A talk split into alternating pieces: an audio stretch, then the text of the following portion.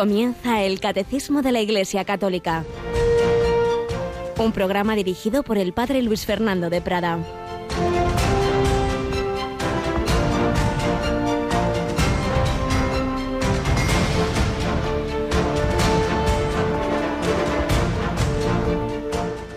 ¿Se trae la lámpara para meterla debajo del celemín o debajo de la cama? ¿No es para ponerla en el candelero? No hay nada escondido, sino para que sea descubierto. No hay nada oculto, sino para que salga a la luz. El que tenga oídos para oír, que oiga. Alabados sean Jesús, María y José. Muy buenos días. En este 28 de enero de 2021, 28 de enero, Santo Tomás de Aquino, el que tenga oídos para oír, que oiga. Oyó, escuchó la palabra de Dios y la sabiduría que Dios ha derramado en la historia y aprendía de todo y de todos. Y el Señor le dio esa gracia, esa luz, esa profunda inteligencia espiritual y fue esa lámpara puesta en el candelero que sigue iluminándonos siglos después, porque es el doctor máximo de la Iglesia en que confluyó, pues, tanta sabiduría, por un lado, de los santos padres, esos autores realmente extraordinarios de los primeros siglos de la historia de la Iglesia, los padres orientales, San Basilio, San Gregorio Nacianceno, los padres occidentales como San Agustín, pero también la sabiduría filosófica humana, sobre todo de esos grandes filósofos griegos, ese Aristóteles que se redescubría entonces y que él supo cristianizar, sacar tantísima enseñanza verdadera que había ahí, pero integrándola en lo que Dios nos había revelado. Y es que si podemos sacar un, punto central de la enseñanza de Santo Tomás de Aquino, es que eh, es un mismo orden, un mismo plan de Dios en el que hay esos dos niveles, lo que Dios ha creado, la naturaleza, y lo que Dios ha recreado por la gracia de Dios, por la redención, y que no solo no son contrarios, sino que uno está al servicio del otro. La gracia no destruye la naturaleza, sino que la sana, la perfecciona y la eleva. La fe no destruye la razón, sino que la sana, la perfecciona y la eleva. Y así lo podemos ir diciendo de todas las demás realidades. El orden sobrenatural, la revelación que ha culminado en Jesucristo, la gracia del Espíritu Santo, no va contra la misma naturaleza que Dios ha creado, sino que le da su plenitud, dicho en términos más existenciales, la vida de la gracia que culmina en la vida eterna es la que nos hace felices también en esta vida porque lleva a plenitud las fuerzas de la naturaleza. Una felicidad en medio de este mundo limitado, ciertamente porque somos peregrinos que vamos hacia la vida eterna. Y con este planteamiento de mm, que venimos de Dios y vamos a Dios, escribió Santo Tomás de Aquino su obra cumbre, la suma teológica, en que va desarrollando eso, cómo venimos de Dios por la creación, cómo luego ha bajado el Hijo de Dios a la tierra para volvernos a llevar a Él en, como camino, verdad y vida, en con la culminación de la vida eterna, solo que ahí ya entra nuestra libertad. Dios que te creó sin ti, no te salvará sin ti. La luz de Dios, Él dejó que prendiera en su corazón, escuchó la palabra de Dios y la anunció. Y nosotros, bueno, pues estamos llamados también a escuchar la palabra de Dios, a asimilarla, obviamente. No tendremos ese carisma de doctores de la Iglesia y de leernos de cuantísimas cosas, cada uno según su vocación, pero es todos, todos. Escuchar la palabra de Dios, asimilarla y, y ser luz, ser luz en donde Dios nos haya puesto y también pues esa luz, esos candeleros se van poniendo en muchas naciones a través de la radio y en concretamente de Radio María, que para muchas personas es también esa, esa luz, ese candelero. Tenemos aquí a, un día más a Yolanda Gómez. Buenos días, Yolanda. Muy buenos días, padre. Bueno, pues precisamente en esta semana en que estamos dando gracias a Dios y a los oyentes, porque en España se encendió esa luz hace 22 años y bueno, seguimos todavía recibiendo mensajes, testimonios de felicitación y de qué hace Radio María en la vida de muchas personas, a las que ilumina también. ¿Qué tenemos ahí pendiente de compartir? Pues vamos a escuchar un audio de, de una persona pues, que nos cuenta lo que supone Radio María en su vida. Ajá. Bueno, pues ¿qué es para mí Radio María? Pues Radio María en los buenos momentos de mi vida es alegría, alegría de compartir y de formar parte de un todo maravilloso. y en los momentos malos es fortaleza y fuerza para seguir adelante. Muchas gracias, Radio María.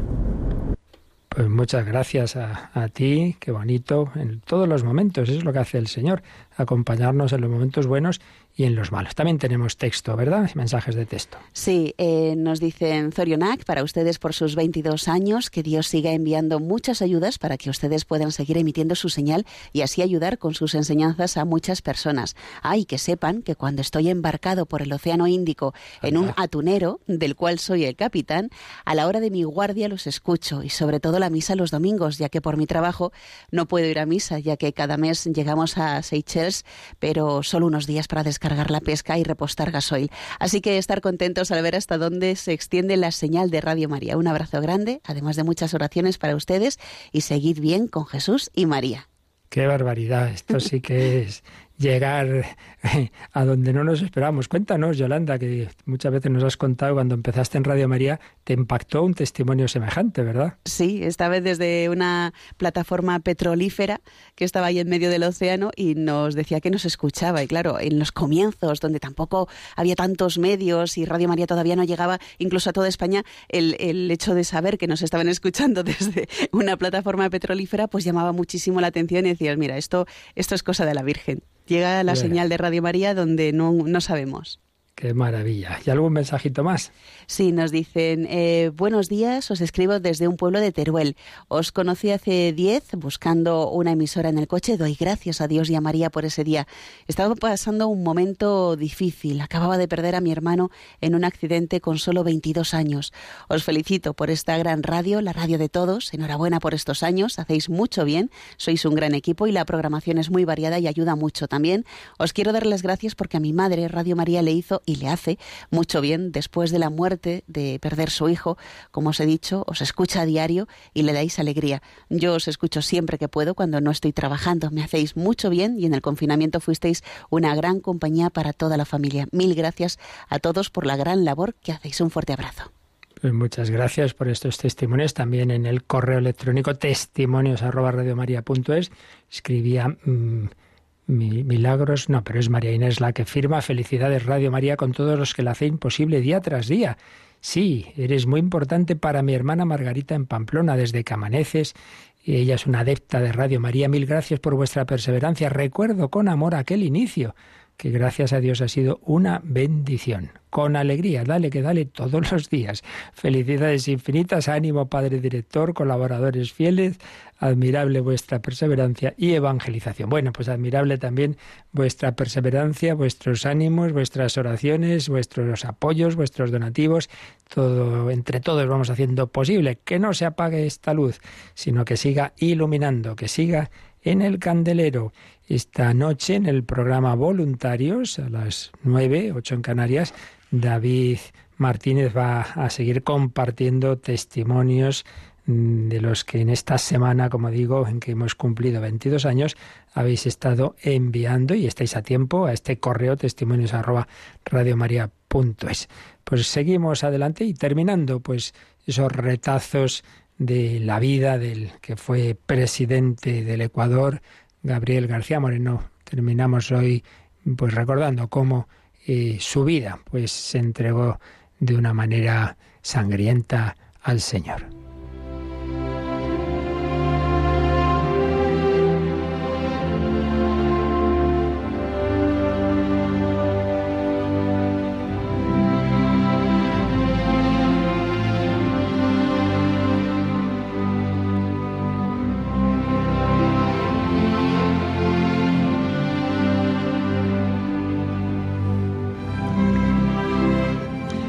Gabriel García Moreno, 1821-1875. El retazos de la vida de quien fue presidente del Ecuador, recogidos por el padre José María Iraguro. Nos habíamos quedado ayer en que fue reelegido por tercera vez presidente del Ecuador por una mayoría aplastante, pero comentábamos cómo por mucha mayoría los que tanto hablan de democracia cuando no les gusta quien elige el pueblo, pues les da igual, les da igual esa elección. No podían tolerar que un católico tan declarado pues estuviera haciendo también las cosas, estuviera realmente dando tanto al progreso de esa nación y lo tenían ya en su lista negra. El 17 de julio de 1875 escribió García Moreno al Papa Pío IX.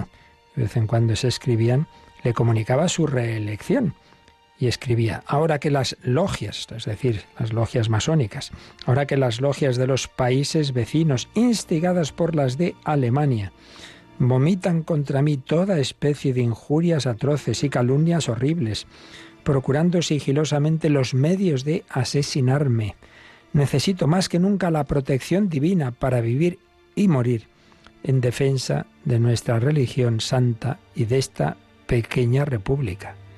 Él pedía la protección no para que salvarse, sino también para morir en defensa de la fe. Qué fortuna para mí, Santísimo Padre, la de ser aborrecido y calumniado por causa de nuestro divino Redentor. Esto no nos suele pasar, ¿eh? ¿verdad? Eso de que nos guste ser calumniados. Y qué felicidad tan inmensa para mí si vuestra bendición me alcanzara del cielo el derramar mi sangre, por el que, siendo Dios, quiso derramar la suya en la cruz por nosotros. Pues tampoco solemos desear la muerte y menos una muerte sangrienta, ¿verdad? Es que este hombre era hombre de mucha fe, de mucha fe, que le pedimos al Señor que nos conceda también a nosotros. Y el 4 de agosto de 1875 le escribe a su amigo Juan Aguirre, voy a ser asesinado. Soy dichoso de morir por la santa fe nos veremos en el cielo.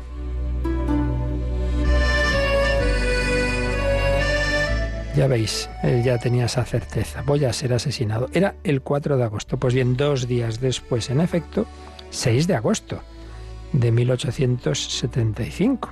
6 de agosto. Celebramos la transfiguración del Señor.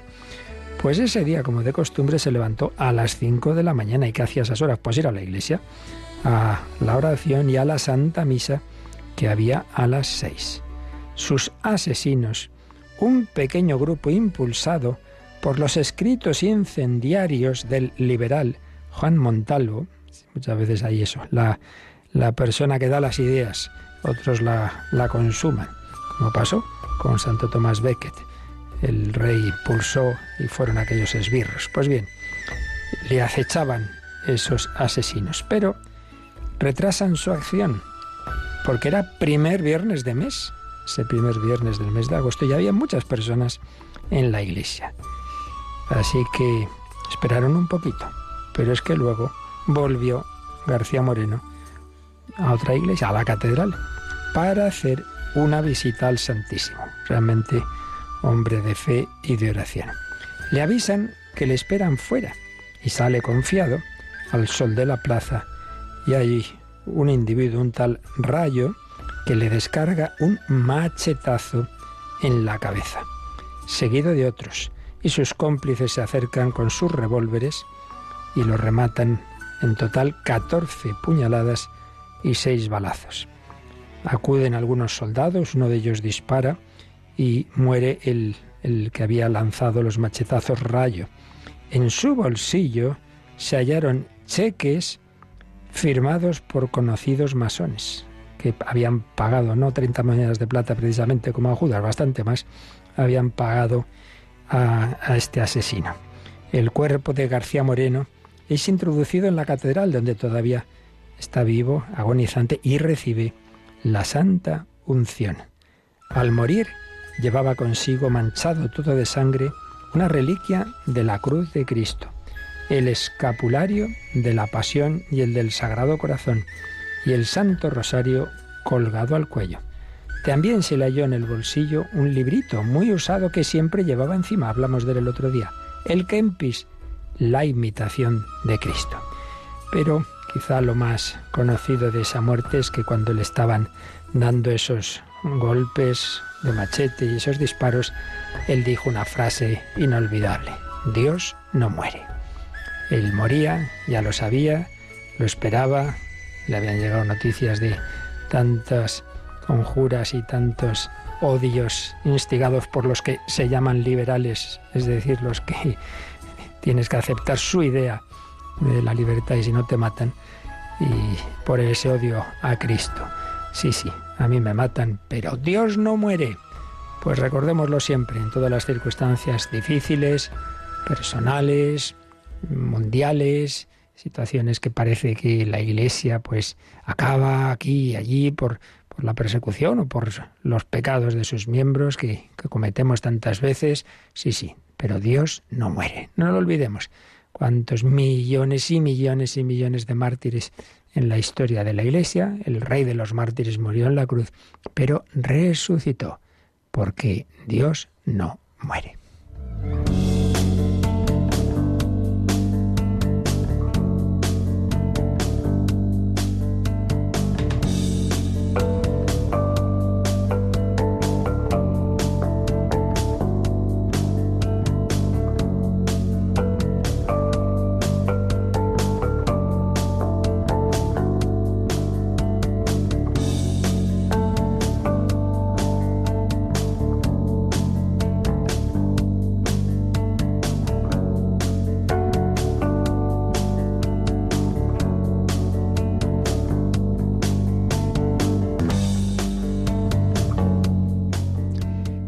Claro, para llegar a esa visión de fe hay que alimentar el alma. Hemos ido viendo estos días, pues como no siempre, García Moreno tuvo esas actitudes. De hecho, hubo una época de juventud en que se había enfriado, había dejado los sacramentos, pero volvió.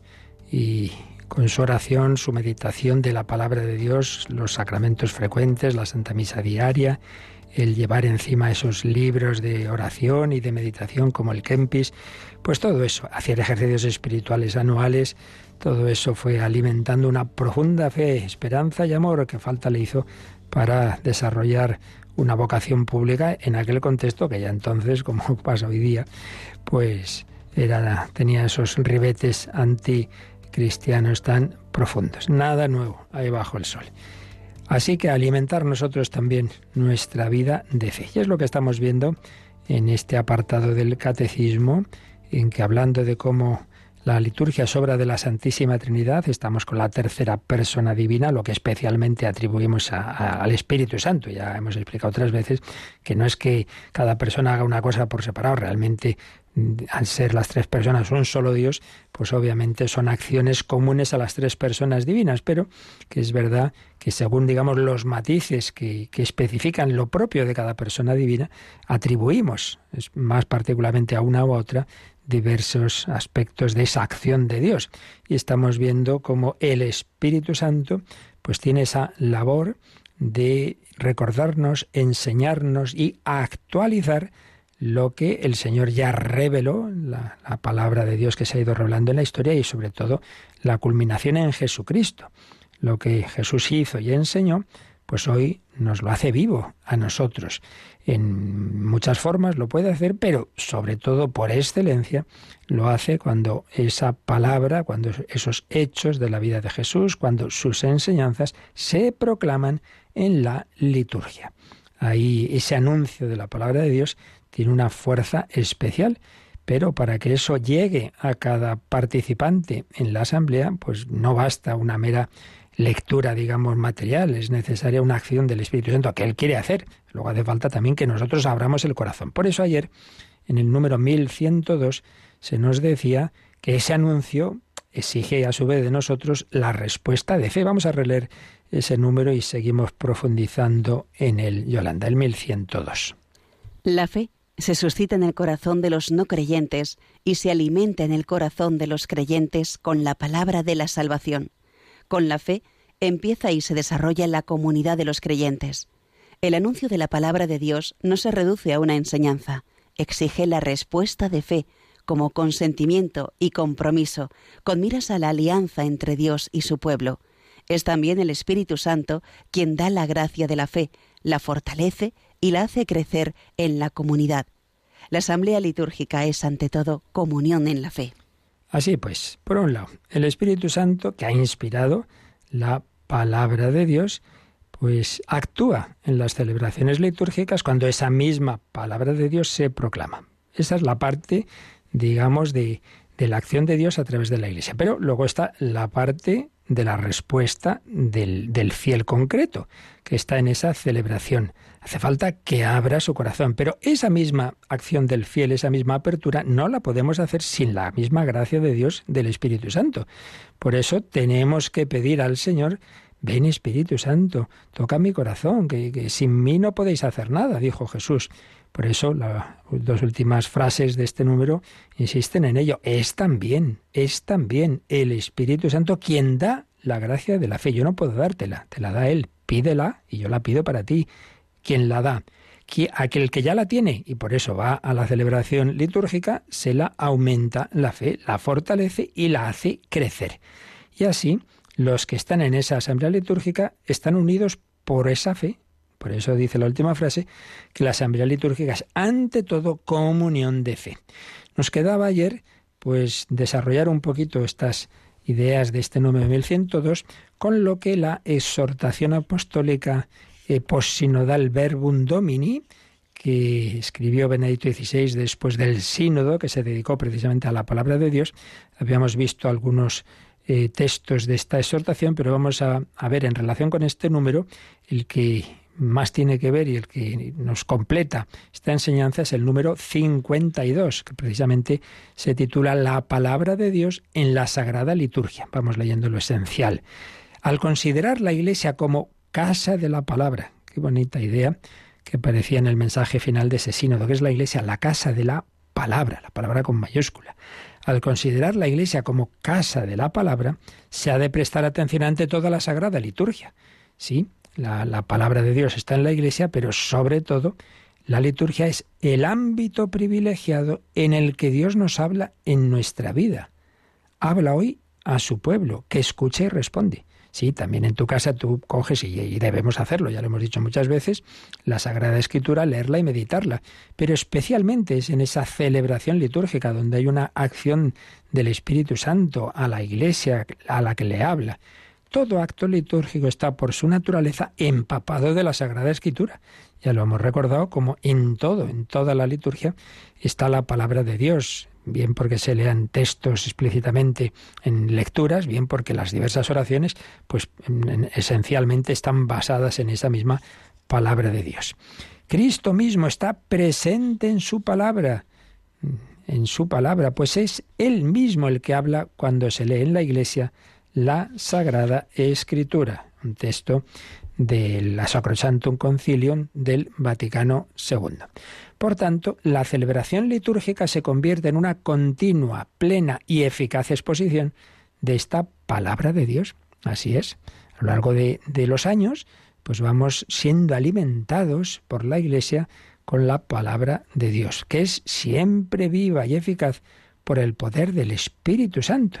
Y aquí viene pues esta idea que nos decía el catecismo, que en el acto litúrgico la palabra de Dios va acompañada por la íntima acción del Espíritu Santo que la hace operante en el corazón de los creyentes. Así es. El Espíritu Santo va recordando, como dijo Jesús, en el corazón de cada uno aquellas cosas que son leídas para toda la asamblea de los fieles. Tú invoca al Espíritu Santo. A ver, Señor, hoy que me quieres decir a mí. Y añadía Benedito XVI que en cierto sentido la hermenéutica, la hermenéutica quiere decir la interpretación, el sentido, la hermenéutica de la fe respecto a la Sagrada Escritura debe tener siempre como punto de referencia la liturgia. ¿Qué quiere esto decir? Que no hay mejor manera de entender qué me quiere decir Dios en su palabra que precisamente acogerla en la liturgia. Por eso es muy bueno más allá de que es también bueno ir leyendo la Biblia, ir leyendo sus libros, cada uno a la manera que le vea que le ayude, pero mejor todavía, o no, no hay que contraponerlo, sino eh, unirlo, el que vayas recibiendo y meditando la palabra de Dios tal como se propone en la liturgia. Porque claro, es que es, ya la sabiduría de siglos y la iluminación especial del Espíritu Santo de cómo ir recibiendo esa palabra. a la luz del misterio de Cristo. Vamos celebrando, pues desde el Adviento, pues empezamos a leer ahí los textos de los profetas, de Isaías, como anunciaban el Mesías, cómo llega Juan Bautista, la Virgen María, todo ello, una profunda coherencia, el nacimiento de Jesús, luego la vida pública del Señor, y llega la cuaresma y entonces nos vamos al desierto con el Señor, vamos a la transfiguración, etcétera, etcétera, etcétera. Y por supuesto el centro de todo el año, el misterio pascual, la pasión, muerte y resurrección. Así pues, ese punto de referencia para entender bien la palabra de Dios, que es la liturgia. ¿Qué es la liturgia? Y decía también Benedicto XVI, cómo eh, la Iglesia en la liturgia hace, en el fondo, lo que hizo Jesús en aquella escena que recordábamos en la sinagoga de Nazaret, cuando leyó aquel pasaje del profeta Isaías y dijo, hoy se cumple esta escritura que acabáis de oír. Pues bien, eh, nosotros también en las celebraciones leemos la palabra de Dios, pero aplicándola al hoy.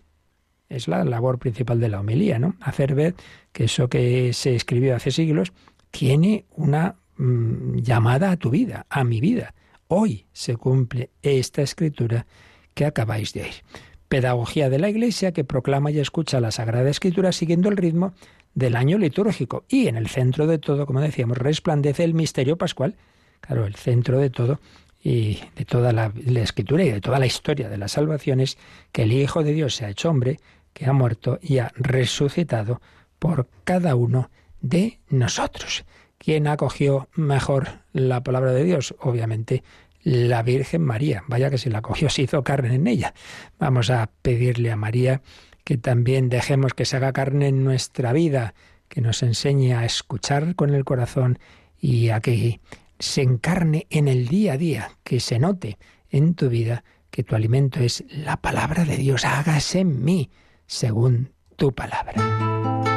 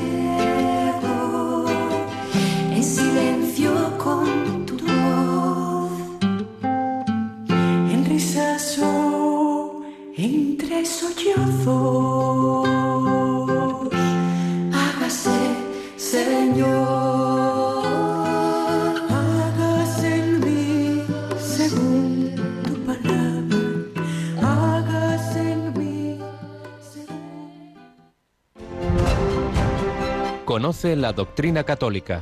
Escucha el catecismo de 8 a 9 de la mañana, de 7 a 8 en Canarias. Y los sábados a la misma hora profundizamos en los temas tratados en el programa En torno al catecismo.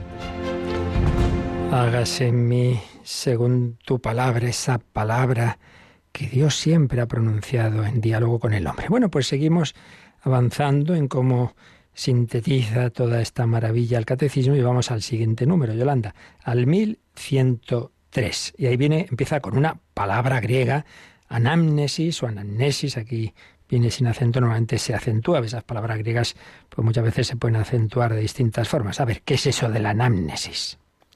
La celebración litúrgica se refiere siempre a las intervenciones salvíficas de Dios en la historia. El plan de la revelación se realiza por obras y palabras intrínsecamente ligadas. Las palabras proclaman las obras y explican su misterio. En la liturgia de la palabra, el Espíritu Santo recuerda a la Asamblea todo lo que Cristo ha hecho por nosotros. Según la naturaleza de las acciones litúrgicas y las tradiciones rituales de las iglesias, la celebración hace memoria de las maravillas de Dios en una anamnesis más o menos desarrollada. El Espíritu Santo, que despierta así la memoria de la Iglesia, suscita entonces la acción de gracias y la alabanza. Bueno, pues ya vemos que lo que significa es hacer memoria de lo que Dios ha hecho. Esto vale para todo, ¿no? pues una persona, un niño a lo mejor se olvida de lo que han, ido haciendo sus padres por él, llega a una determinada edad y le cuenta familia, mira, tú es que no te acordarás, claro, tú no sabes momentos muy difíciles, tu padre lo pasaron muy mal, pero te sacaron adelante con esto, con lo otro. El recordar lo que se ha hecho por nosotros ayuda a lo que aquí dice, suscita la acción de gracias y la alabanza. Nos olvidamos enseguida y como somos. Esto nos pasa entre los hombres y con Dios. Enseguida esta persona me ha hecho no sé qué y entonces se te queda el día malo. Te olvidas de los años, de todo lo que ha hecho por ti. Esto nos pasa, nos pasa con las instituciones. Nada hay perfecto en este mundo. Las personas buenas se quedan siempre con lo bueno, recuerdan, pues eso del colegio, del seminario, de aquí. Las personas con el corazón amargado, ah, hubo un padre que me dijo no sé qué, y otro se enfadó y no sé cuántos, y todo lo demás se nos vaya. Aquel párroco que estuvo aquí dando en la vida tantos años, sí, sí, pero menudo lío montó con la cofradía aquel día. Es tremendo. Bueno, pues eso nos pasa con Dios. Le oí decir una vez a un sacerdote ante eh, una, desgracia, ante la muerte de, de, un hijo en, una, un matrimonio y decía, los únicos padres que tienen derecho, entre comillas, a quejarse a Dios cuando pierden un hijo son los que le han dado gracias a Dios cuando lo han recibido, porque es que esto es muy divertido. O sea, vivimos sin Dios, prescindimos de Dios, vivimos como si Dios no existiera. Ahora, eso sí, se ocurre una desgracia, entonces todo el mundo se acuerda de Dios para protestar. Hombre, ¿en qué quedamos? ¿Está Dios presente o no está? Hombre, si está, pues dale la gracia si no creas que somos nosotros, vive con Él. Y si no está, no le eches la culpa. Somos nosotros los que nos manejamos, por lo visto, ¿no? Bueno, pues la liturgia recuerda, como se hacía siempre en Israel, recuerda Israel que el Señor te sacó de Egipto, que no te has conquistado esta tierra, que esto es un regalo de Dios. Recuerda, Abraham, recuerda tal, tal, tal, los milagros que hizo Dios para salvarte en, el Mar Rojo, etcétera, etcétera. Bueno, pues mucho más. Recuerda tú que el Hijo de Dios se ha hecho hombre por ti, que ha muerto por ti, que ha vivido una vida humilde, que, que, nació en un pesebre, que huyó a Egipto, que estuvo trabajando ahí como un don nadie en Nazaret, que, que, vivía en la calle, en la vida pública, no tengo dónde reclinar la cabeza, que sufrió el acoso, la calumnia, la pasión, la terrible muerte en la cruz, todo por ti, que ha resucitado para darte la vida, que está en el cielo abriéndote las puertas. Hombre, acuérdate, anamnesis. Pues sí, en la liturgia, particularmente en la misa, recordaréis que, que hay un momento después de la, antes y después, primero en el prefacio, prefacio, en donde se van dando motivos de acción de gracias, luego también en después de la consagración, se van recordando los momentos centrales de la historia de la salvación. Nos explica Monseñor Julián López, la palabra de Dios en la historia de la salvación, dentro de su manual sobre la liturgia, pues cómo al llegar la plenitud de los tiempos, esa expresión de San Pablo en Gálatas 4:4, la palabra se hizo carne y habitó entre nosotros, nos, nos habla en la persona de su Hijo. El Padre mismo lo presentó. Este es mi Hijo amado. Escuchadlo. El Verbo encarnado enseñó a sus discípulos la manera de acercarse al misterio de la palabra, a Él mismo. Invitó a leer las escrituras para conocerle a Él y el poder de su resurrección, como dice San Pablo en la carta a los filipenses, y saber ir desde Él hacia los tiempos de la promesa al Antiguo Testamento.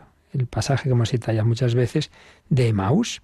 Los discípulos de Maús, Jesús les va citando lo que en la ley y los profetas, lo que ante lo que estaba escrito en las escrituras que le estaban anunciando a él, porque Cristo es el centro de la escritura, es el centro y toda celebración litúrgica debe girar en torno de él. Entonces, desde Cristo se va hacia el Antiguo Testamento y se vuelve desde el Antiguo a Cristo, que eh, ese antiguo que queda ahora eh, asumido y, y entendemos todo su significado en el Nuevo Testamento. Y todo va cuadrando porque ese Jesús que es la palabra de Dios, es la palabra que creó todas las cosas.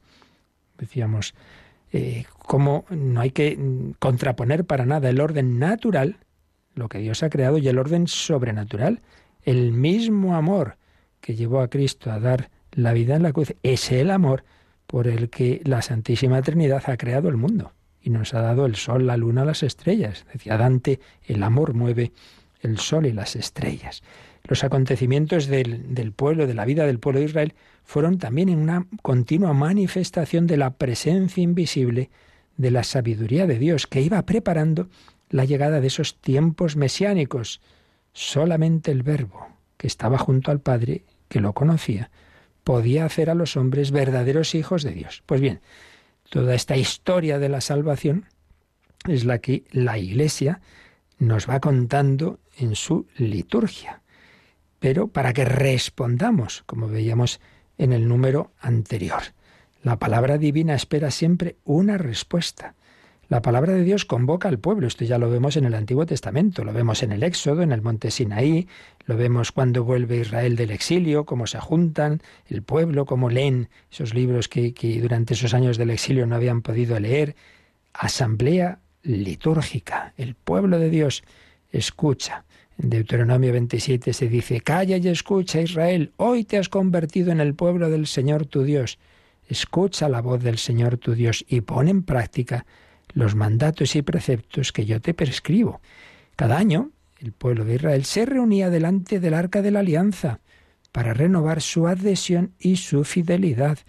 Un arca de la alianza que contenía las tablas de la ley, el decalogo, deca, diez logos, diez palabras, palabras del Señor.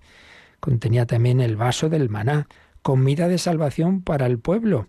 Bueno, como eso iba anticipando lo que recibimos nosotros, esa palabra de Cristo, ese, ese nuevo sermón del monte, ya no Sinaí, sino el monte de las bienaventuranzas, ese maná que es la Eucaristía. La misma realidad transfigurada por Cristo resuena pues en el Nuevo Testamento. Si me amáis, guardad mis mandatos. El que me ama, guardará mi palabra. Estamos llamados a escuchar la palabra de Dios y a ponerla por encima de cualquier otra cosa y a anunciarla a todas las gentes. Y por eso todo bautizado y confirmado debe ser servidor de la palabra y mensajero del Evangelio, pero primero viviendo de esa palabra, asimilándola y dando gracias por todo lo que Dios ha hecho. Lo que Dios ha hecho por la humanidad lo ha hecho por cada uno, lo ha hecho por ti, por ti. Por eso, a veces, claro, por un lado es mm, lo suyo, pues celebración en que está toda la asamblea reunida, pero también cuando ocurre, y ocurre, y, en estos tiempos pues ha ocurrido especialmente, momento dado, no puede haber pueblo de Dios, está eh, no, no, se puede acudir a la Santa Misa o en lugares de persecución y a veces celebra el sacerdote solo o con una persona, pues ahí se hace también especialmente claro ese otro aspecto, de que por una sola persona el Hijo de Dios habría bajado a la tierra, porque es de fe que Cristo murió por cada uno. Pues también por ti se te da en la Eucaristía, se ofrece y se te da en comunión.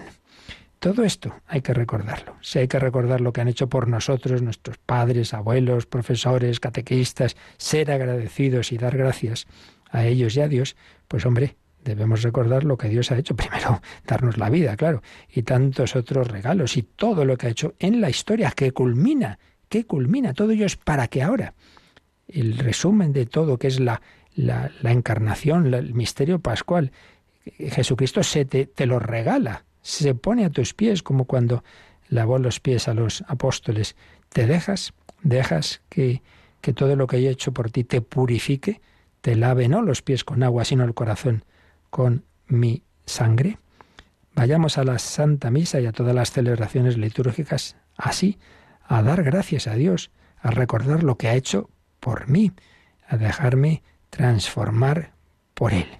Así pues, recuerdo de lo que Cristo ha hecho por nosotros, nos dice este número 1103 en la liturgia de la palabra, el Espíritu Santo recuerda a la asamblea todo lo que Cristo ha hecho por nosotros. Una celebración hace memoria de las maravillas de Dios, las maravillas de Dios. Y así el Espíritu Santo suscita la acción de gracias y la alabanza. Y viene entre paréntesis otra palabra griega, doxología. ¿Qué es eso? Alabar a Dios, dar gloria a Dios. Logía, palabra doxa, es gloria. Gloria de Dios. Y nos señala Yolanda este número al margen, el 1362, que será ya más adelante cuando veamos la, la Eucaristía, la Santa Misa, pero para ampliar este aspecto de lo que es la anamnesis, dice que le echemos un ojito. Pues vamos a leer el 1362. La Eucaristía es el memorial de la Pascua de Cristo, la actualización y la ofrenda sacramental de su único sacrificio en la liturgia de la Iglesia que es su cuerpo. En todas las plegarias eucarísticas encontramos tras las palabras de la institución una oración llamada anamnesis o memorial. Lo que os decía antes, que después de la consagración, de esas palabras de la institución, tomad, comed, tomad, bebed, viene una pequeña partecita, un párrafo dos, una oración llamada anamnesis o anamnesis o memorial. Memorial, que ya hemos dicho varias veces, memorial, eh, el anamnesis griego traduce el sícaron eh, hebreo, no era simplemente un recuerdo subjetivo, nos acordamos, sino una actualización objetiva. Aquello que Dios hizo, pues se, se te da ahora, porque el fruto de todo ello es la gracia que ahora se te ofrece. Bien, todo este apartado de la palabra de Dios que el Espíritu Santo no solo inspiró en su momento, sino que ahora quiere hacer viva y eficaz en el corazón de los fieles, vamos a verlo, hoy ya solo nos da tiempo a un poquito a empezarlo, en, cómo lo exponía el, Papa Francisco en la carta apostólica Aperuit Ilis, con la que instituyó el domingo de la palabra de Dios. En efecto, el 30 de septiembre de 2019, 30 de septiembre, la Iglesia celebra la fiesta de San Jerónimo, el gran doctor de la Iglesia en este aspecto de, de, la Biblia, el gran amante, hablamos el otro día de él también, de la palabra de Dios,